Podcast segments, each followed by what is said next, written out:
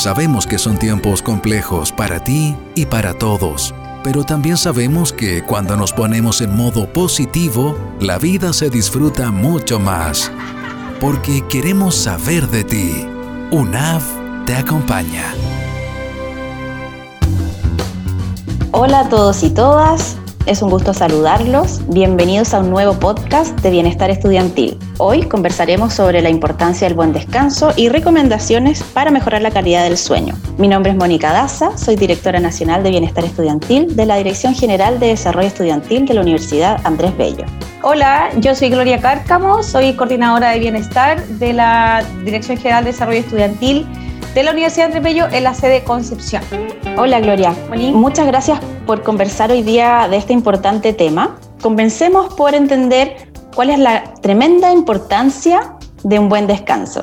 Bueno, eh, este es un tema que, quisimos tratar porque, bueno, eh, el, descanso, un buen descanso tiene eh, una importancia muy grande en nuestra vida porque es un proceso biológico que permite restablecer eh, tanto las funciones físicas como psicológicas para poder tener un rendimiento adecuado durante el día.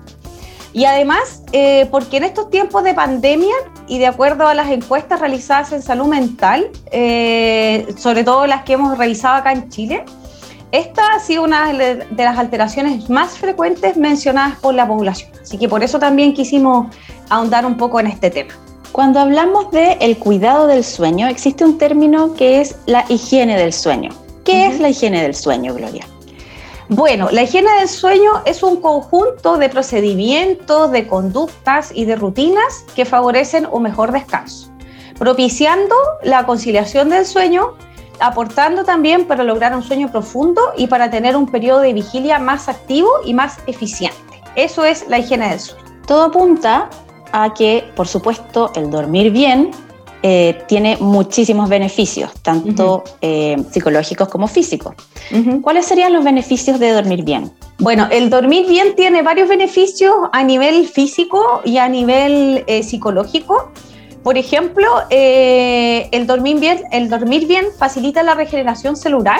Por ejemplo, al dormir la piel descansa, las células se regeneran y oxigenan con mayor facilidad. También ayuda a mantener un peso saludable, porque hay estudios científicos que muestran que cuando nuestro cuerpo no descansa lo suficiente, tiende a acumular más grasas y se hace más difícil quemarlas, ¿ya? Eh, también el dormir bien permite como controlar algunas enfermedades como la hipertensión y la diabetes, ya que si no descansamos lo suficiente, estamos corriendo el riesgo de aumentar las probabilidades de contraer enfermedades como la hipertensión o la diabetes por el incremento de la producción de hormonas como por ejemplo el cortisol, que también es conocida como la hormona del estrés.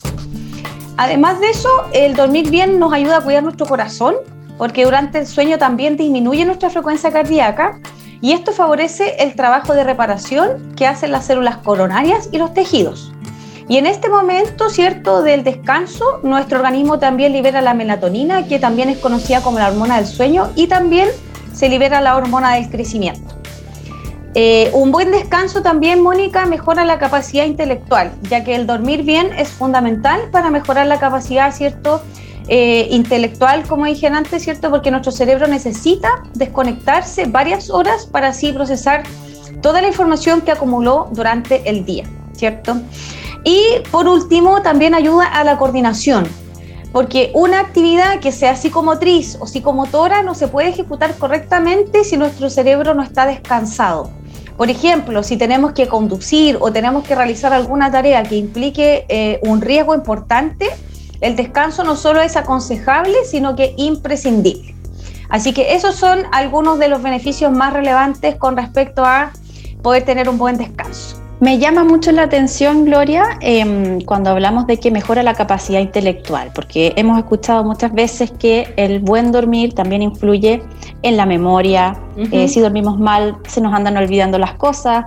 Eh, influye también en la capacidad para pensar. Podemos pensar mejor, procesar mejor la información em, cuando estamos bien descansados, ¿no? Claro, y retenerla también, porque es parte como de nuestros procesos cognitivos, así que para nuestros y nuestras estudiantes también que puedan estar escuchando esto eh, para que también eh, tengan presente ese aspecto. Y bueno, Lo importante entendiendo la tremenda relevancia de un buen descanso, de un buen dormir y de un dormir suficiente también, em, creo que es muy importante que ahondemos en cuáles son las recomendaciones para mejorar la calidad del sueño y ojalá para que sea un sueño suficiente en cantidad y también que sea un sueño reparador. ¿Cuáles serían, Gloria, las recomendaciones para esto?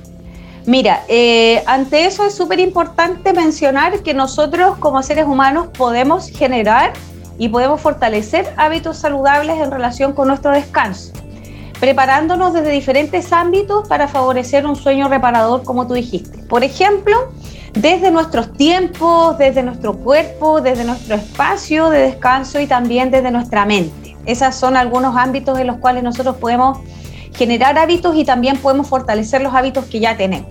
Súper importante entonces que hay cosas que nosotros podemos hacer para mejorar el descanso. Así es. Comencemos con lo primero que tú mencionas, con nuestros tiempos. Con respecto a nuestros tiempos, bueno, eh, ahí eh, se menciona de que la cantidad de horas de sueño que cada persona necesita es diferente, ¿ya? pero lo que se recomienda en general es que sean entre 7 a 9 horas diarias. Ya, obviamente eso es eh, variable dependiendo de la persona, pero eso es lo que los expertos señalan que es como una cantidad suficiente en cuanto a los tiempos de descanso. Eh, bueno, por otro lado también el sueño reparador, ¿cierto? Como lo mencionamos delante, es la base para nuestro rendimiento y para nuestro estado de ánimo durante el día. Por lo cual es súper importante diferenciar entre dormir y descansar.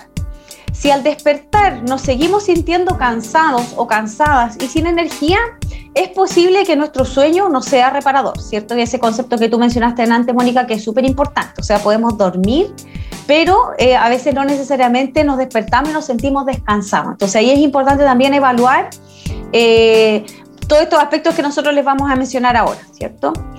Eh, por otro lado, también es súper importante establecer una rutina de despertar y de dormir en lo posible a la misma hora todos los días. Eh, nosotros entendemos de que y sabemos que, porque también probablemente lo hemos hecho, que llegan los días de descanso eh, y cambiamos mucho nuestros hábitos, nos acostamos tarde, nos levantamos tarde.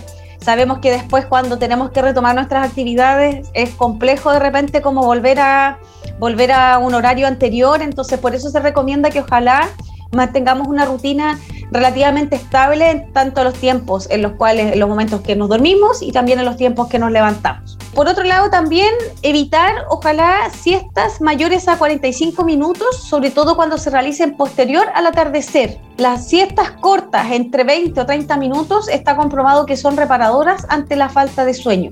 Pero ahí es importante, ¿cierto? Que estas siestas ojalá no sean cercanas, ¿cierto? Al tiempo del atardecer. Porque ahí, ¿cierto? Vamos a estar más cercanos a la hora de llegar a la noche, entonces probablemente nos va a costar más conciliar el sueño. Esas pueden ser algunas recomendaciones con respecto a cómo preparamos nuestros tiempos, Mónica. Ya, entonces me queda súper claro que en cuanto al preparar con nuestros tiempos, el tema de las rutinas es fundamental programarnos, programar nuestros tiempos para poder considerar en nuestras actividades una cantidad de horas suficiente y también tener una rutina de sueño que sea similar todos los días. Eso va a ser entonces muy importante, Gloria. sí. El segundo punto que tú habías mencionado es la importancia de preparar nuestro espacio. Así es. Esto apunta a cómo nosotros podemos generar hábitos saludables en torno a nuestro espacio de descanso. ¿ya? Y también a, cómo nos vinculamos con los espacios cuando despertamos también. Eh, en primer lugar, eh, al despertar y dentro de lo posible, ojalá exponernos a la luz solar. Sabemos, cierto, que estamos ahora en invierno, pero también hay días en los cuales tenemos la, la fortuna de tener sol, entonces es un muy buen hábito, ¿cierto?, para todo lo que el sol nos entrega, las vitaminas, ¿cierto?, a, los procesos biológicos que fomenta el exponernos a la luz solar. Así que esa es una muy buena recomendación. Al dormir, ¿cierto? Es eh, importante, ojalá, evitar la exposición a la luz artificial, al menos tres horas antes de acostarnos. Y esto también incluye eh, el uso de los celulares, de las tablets, de los televisores, etcétera, ya que este tipo de luz inhibe la liberación natural de melatonina, que es la hormona que regula los ciclos de sueño-vigilia. ¿Ya? Este sabe, esto sabemos que es un hábito súper incorporado en nosotros, que estamos ahí a punto de eh, quedarnos dormidos y estamos con la pantalla al frente, o a veces nos quedamos dormidos con el celular en la mano o con la tele prendida, ¿cierto? Entonces, eso es súper importante que, que conozcamos en el fondo cuál es el efecto que eso tiene en nosotros a nivel biológico, ¿ya? Utilizar la cama también como espacio para dormir evitar realizar otras actividades como comer, como estudiar, ¿cierto? Y verificar que la cantidad de ropa de cama es suficiente como para no pasar demasiado frío o calor durante la noche, ¿cierto? De tal forma de que este proceso, a lo mejor que tengamos mucho frío o mucho calor, llegue como a interrumpir nuestro sueño, que lleguemos a despertar, ya sea porque tengamos mucho frío o porque tengamos mucho calor, ¿ya? Y por otro lado, también intentar mantener el dormitorio lo más tranquilo y ordenado posible, porque eso también es parte de una ambientación adecuada en donde nosotros invitamos a nuestro cuerpo y nuestra mente a un descanso como reparador.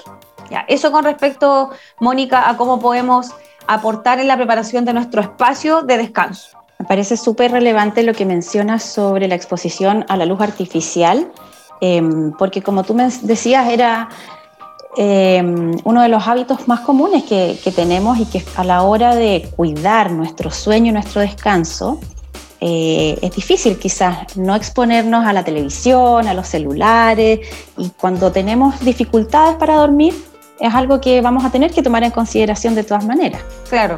Si a veces, por ejemplo, nos cuesta quedarnos dormidos sin algún estímulo auditivo, por ejemplo, eso se puede cambiar por una música relajante, a lo mejor eh, si es que estamos, eh, tenemos dificultades para quedarnos eh, dormidos en la noche sin algún estímulo, podemos cambiar un estímulo visual, como que tenga, que esté relacionado con alguna luz, como por ejemplo con la lectura, con escuchar algún tipo de música, como reemplazar esa actividad que en el fondo nos expone a una luz que sabemos que eh, digamos, desregula un poco esta liberación de esta hormona que es la melatonina, podemos reemplazar o podemos buscar otras actividades que nos relajen, pero que en el fondo no nos expongan a, esa, a, ese tipo de luces que interfieren en estos procesos. Así que eso, eso también podemos, eh, digamos, eh, profundizar, ver qué actividades nos relajan y poder reemplazarlas quizás por otras que, que no nos expongan a ese tipo de luces artificiales.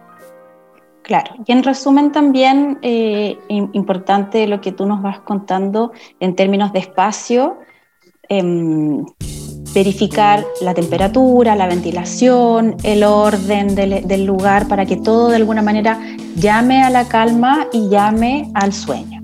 Exacto. Tenemos también, em, entre lo que tú mencionabas, como para prepararnos para dormir, el preparar nuestro cuerpo. Así es. Con respecto a nuestro cuerpo, hay varias cosas que nosotros podemos hacer. Eh, primero, se recomienda eh, evitar comer al menos tres horas antes de dormir, porque el alimento suele aumentar la temperatura corporal y esta debe bajar para inducir el buen descanso. ¿ya?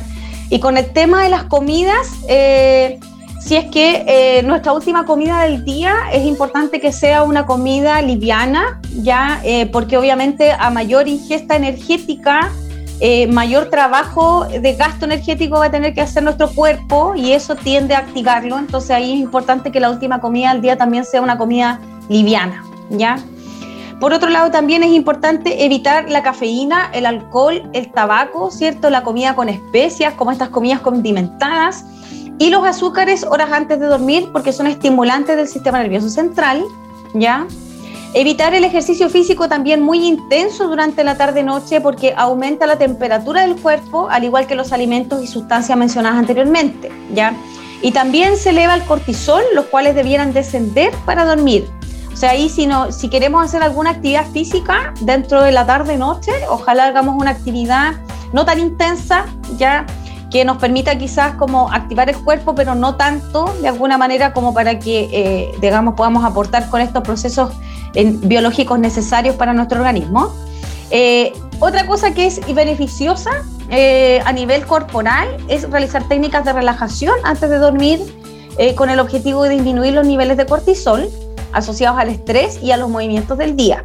Por ejemplo, podemos realizar posturas de yoga, de elongación, ejercicios de respiración, podemos también incorporar algunos elementos de la aromaterapia, baños con agua caliente, etc. Todo eso va a ser un regaloneo para el cuerpo muy rico, ¿cierto? Para poder invitarnos al descanso. Y también podemos eh, complementar todo esto con infusiones de algunas eh, hierbitas, como por ejemplo el boldo, la melisa, el tilo o la manzanilla, que también nos ayudan a relajar nuestro cuerpo, Mónica.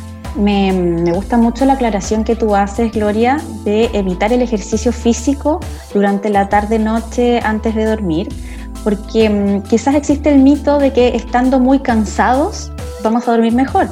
Sin embargo, eh, en este caso no necesariamente es así, porque tal vez el ejercicio nos va a activar físicamente, eh, perjudicando la inducción del sueño en lugar de ayudarnos por estar cansados. Entonces, sí es muy bueno realizar ejercicio físico, pero hay que realizarlo en un horario en que em, esa activación física que queda no interfiera con las horas de sueño.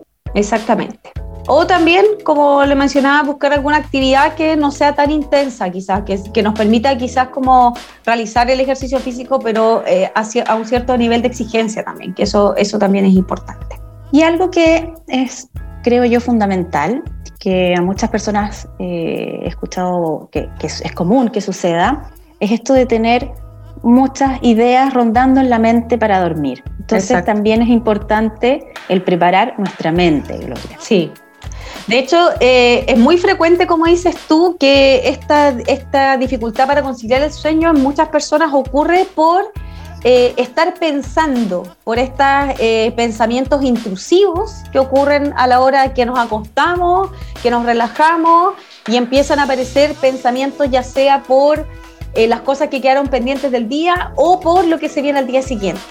Entonces, frente a eso, eso es algo que nosotros también podemos preparar y también podemos hacer algo al respecto, porque a veces nosotros creemos que nuestros pensamientos tienen vida propia. Entonces ahí es importante que tengamos presente que podemos hacer algo con esos pensamientos de alguna manera como para poder eh, trabajarlos o para poder modificarlos también. Entonces frente a eso es importante que eh, nos tomemos un tiempo previo a acostarnos, ¿cierto? Para poder organizar nuestro día, nuestro día siguiente, ¿ya? Esto va a evitar de alguna manera que nuestra mente empiece a deambular sola, ¿cierto? Tratando de recordar lo que debemos hacer al otro día. Ahí, por ejemplo, podemos hacer una lista de cosas, ¿cierto? Eso en realidad se recomienda en general cuando estamos como con hartas tareas, poder hacer una lista de, de las cosas que tenemos que hacer y también priorizarlas, ¿cierto? Como eh, colocar como cuál, qué cosa es más importante, qué cosa es más urgente y luego de eso las cosas que no sean tan urgentes. Registrar, ¿cierto? Y hacer una lista de estas tareas, ¿cierto? Como les decía, ayuda a complementar esta acción, priorizándolas, ¿cierto? Eh, dividiéndolas quizá en tiempos, si la voy a hacer, cuáles voy a hacer mañana, cuáles voy a hacer pasado mañana, ¿cierto? Las cosas que no alcancé a hacer hoy día eh, moverlas para mañana, ¿cierto? Y con respecto a eso, es súper importante también tener presente que nuestras planificaciones siempre deben ser flexibles, ¿ya? Para quienes eh, sean un poquito más estructurados, sé que esto cuesta, pero frente a eso, eh, para evitar todos estos pensamientos intrusivos en la noche que pueden ser como de culpa porque no hice todo lo que tenía pensado o de preocupación porque tengo un montón de cosas que hacer mañana, es súper importante que esa planificación que nos hagamos día a día sea flexible, ¿ya? Porque si no, eh, podemos acostarnos con culpa, con frustración y eso obviamente no nos ayuda en proceso de descanso. Entonces, eh, el concepto de flexibilidad con nuestras planificaciones yo creo que es fundamental. Así que de esa manera también podemos preparar nuestra mente para poder tener un descanso más reparador. Claro, qué importante. ¿eh? Cuando tienes todas esas preocupaciones, eh, el tener una planificación te ayuda también a, tener la tranquilidad de que ya sabes cómo vas a abordar eso y en qué tiempos, y por lo tanto el momento presente es un momento destinado para el descanso dentro de esa misma planificación. Exacto. Eh, qué interesante, Gloria, lo que nos has contado hoy día sobre el buen, la importancia del buen descanso y estas recomendaciones la invitación entonces es a todos quienes nos estén escuchando a revisar sus hábitos eh, previos al dormir y ojalá quizás en esa revisión si encuentran algo que puedan mejorar, que lo puedan aplicar y que eh, idealmente pueda ayudarlos a descansar mejor, a que el sueño sea reparador, a conciliar el sueño a lo mejor con más facilidad, ¿no? Exacto. Yo creo que en resumen, eh, aquí con esto, bueno, eh, buscamos también reforzar el hecho de que efectivamente cuando tenemos dificultades para dormir, podemos aplicar cosas, ¿ya? Porque a veces pensamos de que es algo con lo que tenemos que acostumbrarnos y que tenemos que casi que aprender a vivir con esto o que quizás se soluciona con eh, un medicamento que nos ayuda a dormir, pero nosotros también podemos hacer cosas para poder eh, propiciar un ambiente adecuado para eh, tener un buen descanso. Así que eso también yo creo que nos da un poquito más de control sobre ciertas cosas que nos pasan y fomenta nuestra, nuestra, nuestra autonomía también. Entonces yo creo que eso también es importante mencionar. De todas maneras, tenemos que partir por esto, partir por las cosas que podemos mejorar y podemos cambiar. Exacto. Bueno, muchas gracias Gloria. Gracias a ti. Será hasta la próxima. Chao, chao. Chao, chao. Chao a todos quienes nos están escuchando. Muchas gracias por escucharnos. Mi nombre es Mónica Daza, soy directora nacional de Bienestar Estudiantil de la Dirección General de Desarrollo Estudiantil de la Universidad Andrés Bello. Sabemos que son tiempos complejos para ti y para todos pero también sabemos que cuando nos ponemos en modo positivo, la vida se disfruta mucho más. Porque queremos saber de ti. UNAV te acompaña.